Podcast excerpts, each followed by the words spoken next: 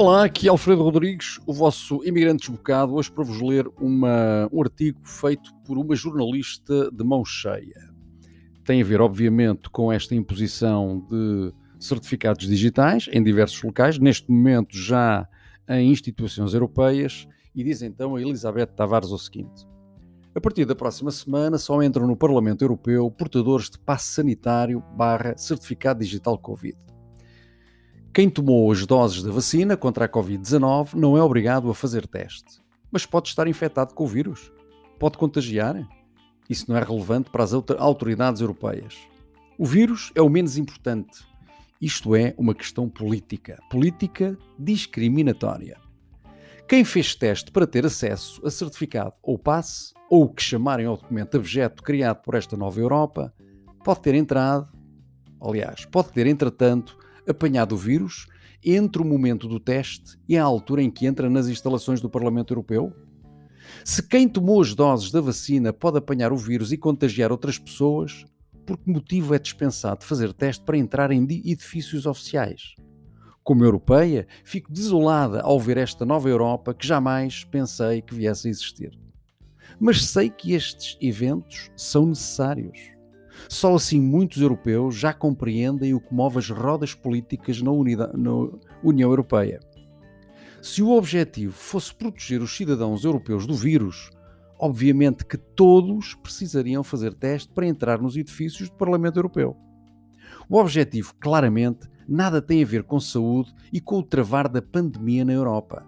Tem a ver com a criação de uma sociedade de duas classes de cidadãos europeus com direitos diferenciados tem a ver com o querer impor um medicamento a toda a população e a penalizar com testes caros e pagos pelos cidadãos os que não tomaram as doses. Os cidadãos são soberanos sobre os seus próprios corpos. Jamais, seja por questões de género, de saúde, etc., deve uma autoridade impor, seja o que for que envolva retirar ao cidadão essa soberania. Cabe a todos nós defender a nossa Europa e os valores europeus. Cabe a todos combater políticas de discriminação, seja por questões de género, tom de pele, saúde, etc. Cada europeu é livre e soberano sobre o seu género, os medicamentos que toma, etc. É soberano sobre o seu corpo. Ser penalizado por decidir sobre o seu corpo contraria os valores europeus. Este período triste ficará como uma mancha na história de quando os políticos se esqueceram da importância de defender o cidadão, todos os cidadãos, da discriminação. Quando os políticos tentaram ser soberanos sobre o corpo de cada cidadão europeu, quando políticos tentaram em pleno século XXI implementar um documento obrigatório absurdo e que falha em garantir que o seu portador não tem o vírus. Porque o objetivo não é impedir a entrada do vírus no Parlamento Europeu. É obrigar todos a acabar por ceder e tomar as doses. Todas, atuais e futuras, e o que mais vier. Esta política é perigosa. Além de ser obviamente discriminatória e sem qualquer base científica, abre um precedente grave. Coloca nas mãos de políticos e autoridades um instrumento perigoso, poderoso, Desde o início que defendo que este passe certificado é um instrumento demasiado perigoso para ser colocado nas mãos das autoridades.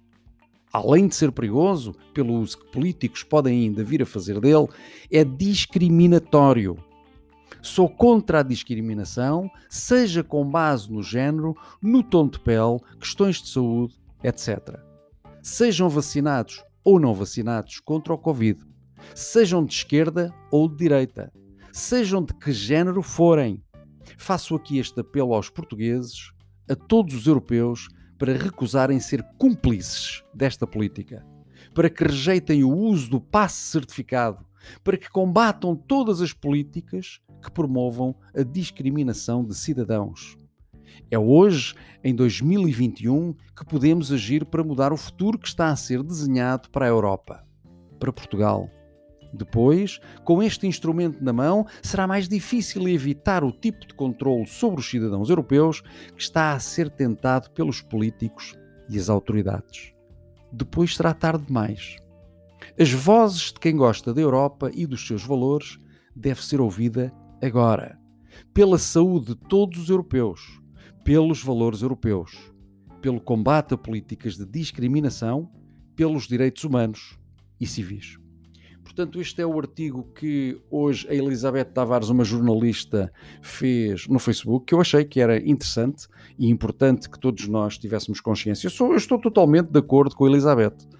Nós não podemos dar este poder aos políticos. Nunca tal se viu. Tal como ela disse, se as vacinas não impedem as pessoas de serem infectadas e faz com que as pessoas tenham exatamente a mesma carga viral que as pessoas não vacinadas, Onde é que está a diferença? Se uma pessoa vai fazer um teste hoje, que lhe é válido durante dois dias, amanhã pode apanhar o vírus. Ou uma hora depois, logo depois de sair do centro de teste. Por que razão é que se mantém esta loucura? Por que razão é que quando, e ainda há, obviamente, situações de eh, outro tipo de doenças altamente infecciosas, o caso da tuberculose, o caso do sarampo, o caso até da gripe, por que razão é que nunca se implementou uma imposição desta natureza? Por que razão só agora? O que é que está por trás destas vacinas? Aliás, nós começamos a saber. Há coisas que estão nas vacinas que provavelmente não deveriam estar.